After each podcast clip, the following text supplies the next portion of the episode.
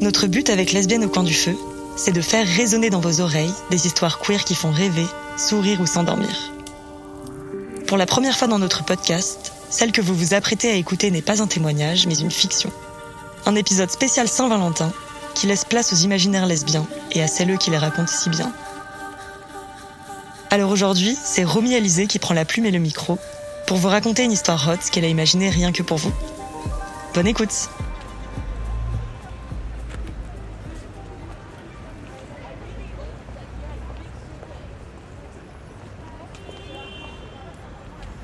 Elle est plantée là, devant le gymnase du 12e arrondissement de Paris.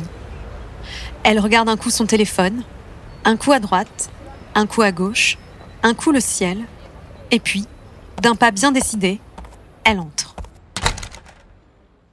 Elle, c'est Marguerite, cheveux longs frisés attachés sur la tête, pas grande de sa personne, un regard noir intense et une attitude globalement volontaire, quoique un peu hésitante.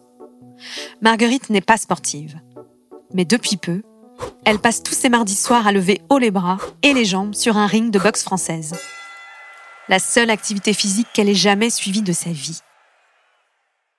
Si Marguerite vient fréquemment au gymnase Bercy-Bastille, c'est surtout parce que derrière ses gants en cuir rose se cache un doux petit rêve. Celui de se faire baiser dans les vestiaires par une meuf du club, une dénommée Sam. Du haut de son mètre 70, avec ses belles hanches plantureuses, ses seins démesurés et son crâne qu'elle fait parfaitement raser chaque premier lundi du mois au coiffeur du coin, Sam explose des nez à tir larigot. Elle fait voltiger les corps trop mous au travers de la salle et met à terre toutes les minettes qui croisent son chemin. Du ring à la rue, c'est clair, elle en impose. Marguerite, elle, se fait pimpante chaque mardi approchant, dans l'espoir de retomber un jour en binôme avec celle qu'elle désigne auprès de ses chers amis, comme étant la plus belle bouche de tous les temps. En vue de la séance de ce soir, elle s'est rendue illico presto au Go Sport Place de la République afin de s'acheter un petit short de sport noir et bien moulant, qu'elle compte désormais associer au t-shirt à message Célib que sa meilleure amie Mika lui a trouvé sur Internet. Ainsi paré, Marguerite ne pourra faire que sensation. Dans l'enceinte, ça sent déjà fort la sueur et les baies vitrées sont recouvertes d'une traînée de buée. Au centre, les plus assidus, ou disons les vraies castagneuses, sont en place depuis un bon moment. Elles semblent trépigner d'impatience. C'est dans cette atmosphère moite, mais néanmoins stimulante, que Marguerite, toujours ponctuelle, s'engouffre. Ce soir, prévient la coach, les exercices seront difficiles. Il va falloir éviter les coups stratégiques de son adversaire en gesticulant largement de droite à gauche et de bas en haut, mais pas tout en même temps, s'il vous plaît. Et surtout sans s'évanouir de fatigue avec, si possible, un brin de légèreté. Oui, la boxe française est élégante, elle. Enfin ça, c'est ce que la coach aime répéter. Marguerite scratch ses gants comme une pro, enfile son protège-dents et lance un regard discret dans la salle. De toute évidence, Sam manque à l'appel. Pas l'ombre d'un crâne rasé. Un coup d'œil vers les vestiaires? Personne. Hmm. Et si Sam ne revenait jamais? se demande Marguerite. Si elle avait changé de ville ou tout simplement de sport préféré? Elle fronce les sourcils et soupire.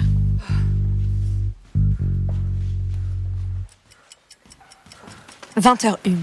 Allez, c'est pas le moment de dramatiser. Marguerite se place face à sa collègue du soir, une inconnue du genre survolté, qui n'a pas l'air d'être là pour se faire des copines.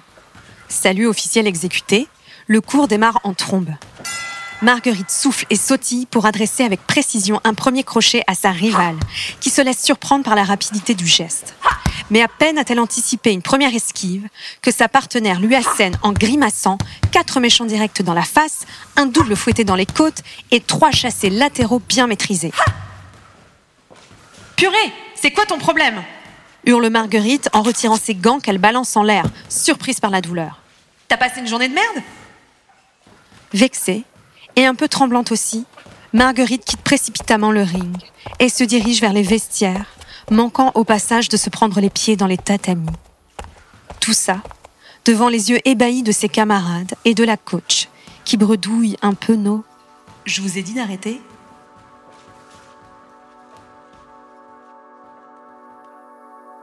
Marguerite fait face à la porte des vestiaires, absorbée dans ses pensées. Elle n'entend plus rien de ce qui se passe derrière elle, comme si subitement tout ça n'avait jamais existé. Soudain, la porte s'entr'ouvre, laissant échapper une épaisse vapeur de l'intérieur de la pièce, comme si quelqu'un y prenait un bain bouillant depuis des heures. Marguerite pousse plus franchement la porte, mais une fois entrée, elle n'y voit absolument rien il y a comme un brouillard de chaleur qui provient des douches et l'empêche de s'y retrouver.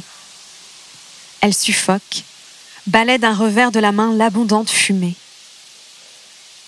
De grosses, très grosses gouttes de sueur roulent le long de son dos, de sa nuque, de ses fesses, bref, de tout son corps. Elle remonte ses cheveux mousseux sur sa tête, et puis, un instant, elle s'imagine qu'une créature démoniaque va bondir des ténèbres pour la manger tout entière. La tête lui tourne, mais elle est de toute façon si proche de la source de chaleur qu'il serait dommage de ne pas aller plus loin. Marguerite pousse alors lentement les portes battantes.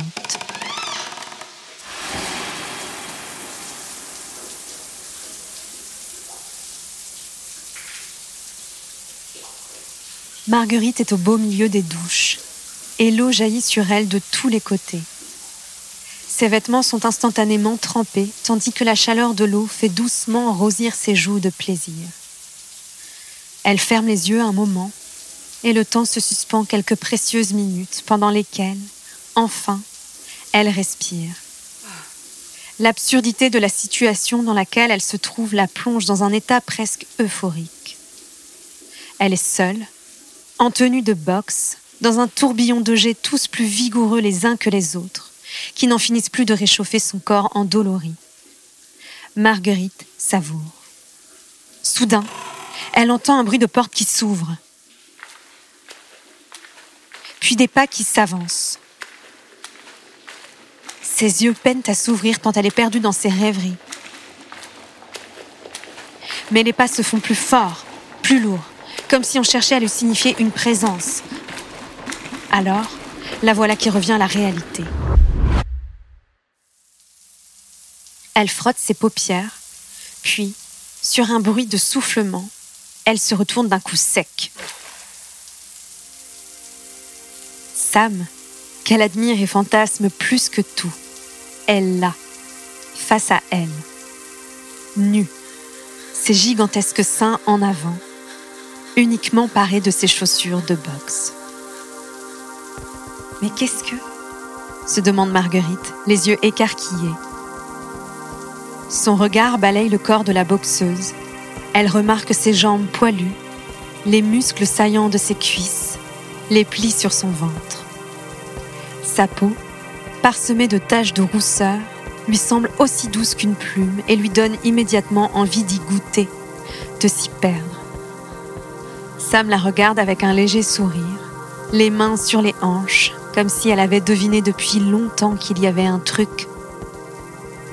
Peut-être même depuis leurs premiers échanges de regards survenus quelques semaines plus tôt à la soirée d'intégration. Marguerite hallucine. Son corps est figé, tendu, brûlant. Elle sent son t-shirt à message si trempé qu'il pend à présent le long de son corps au point de ne plus cacher grand-chose de son torse. Elle se demande si elle devrait l'enlever, être nue elle aussi, histoire d'équilibrer, mais non, elle reste là, stupéfaite. Son regard est planté dans celui de Sam, qui la regarde maintenant avec un sourcil relevé. On dirait qu'elle joue au cow-boy, qu'elle cherche à impressionner Marguerite, mais aucune ne bouge. Elle tente de sortir quelques mots, un bonjour ou quelque chose comme ça qui fasse mouche, mais rien ne sort. La scène s'étire. Marguerite, droite comme un piquet, face à Sam et son sourcil relevé. C'est alors que la plus belle bouche de tous les temps entr'ouvre la bouche pour parler, mais elle se met soudainement à tousser très fort. Surprise, Marguerite s'avance vers elle, mais Sam relève la tête comme si de rien n'était et dit d'une voix rauque C'était marqué quoi sur ton t-shirt? Marguerite regarde ce qu'il en reste et dit Euh, pas grand-chose d'intéressant. Sam dodeline de la tête. Je sais que tu me regardes en cours. Mais toi aussi tu me regardes. Sinon tu saurais pas, lui répond Marguerite.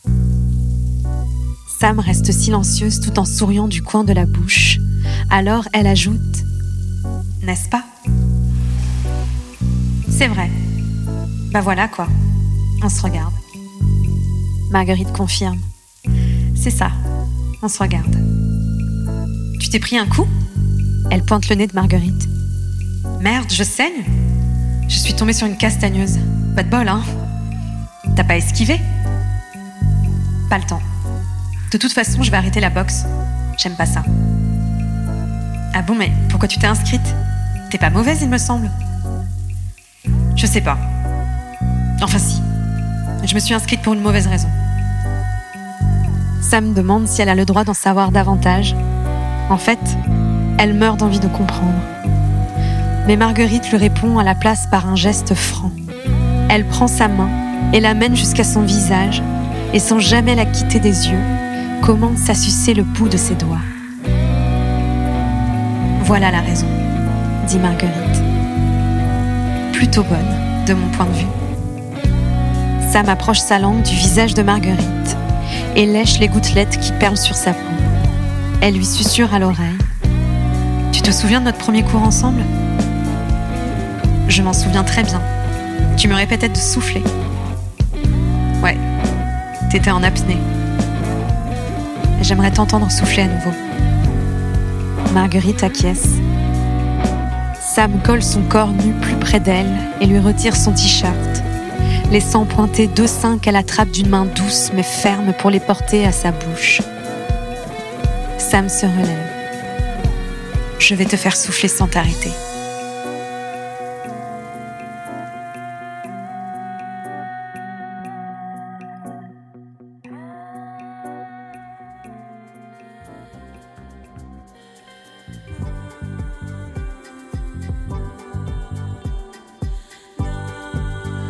L'histoire que vous venez d'entendre a été écrite et racontée par Romy Alizé. Lesbienne au coin du feu est un podcast Manifesto 21 signé Atina Gendry. Jeanne Chocheras s'est chargée de la réalisation, du sound design et de la musique originale de cet épisode. Sozik Pinault en a assuré la coordination éditoriale, la production et le montage. Merci à Apolline Bazin et Coco Spina pour leur retour, et merci à Acast pour la diffusion du podcast. On vous retrouve bientôt avec de nouveaux témoignages, car nous sommes ravis de vous annoncer qu'une deuxième saison de Lesbienne au coin du feu se profile. En attendant, si vous avez aimé cet épisode, vous pouvez le noter et le partager autour de vous. Vous pouvez réécouter ce podcast sur toutes les plateformes d'écoute et sur manifesto-21.com.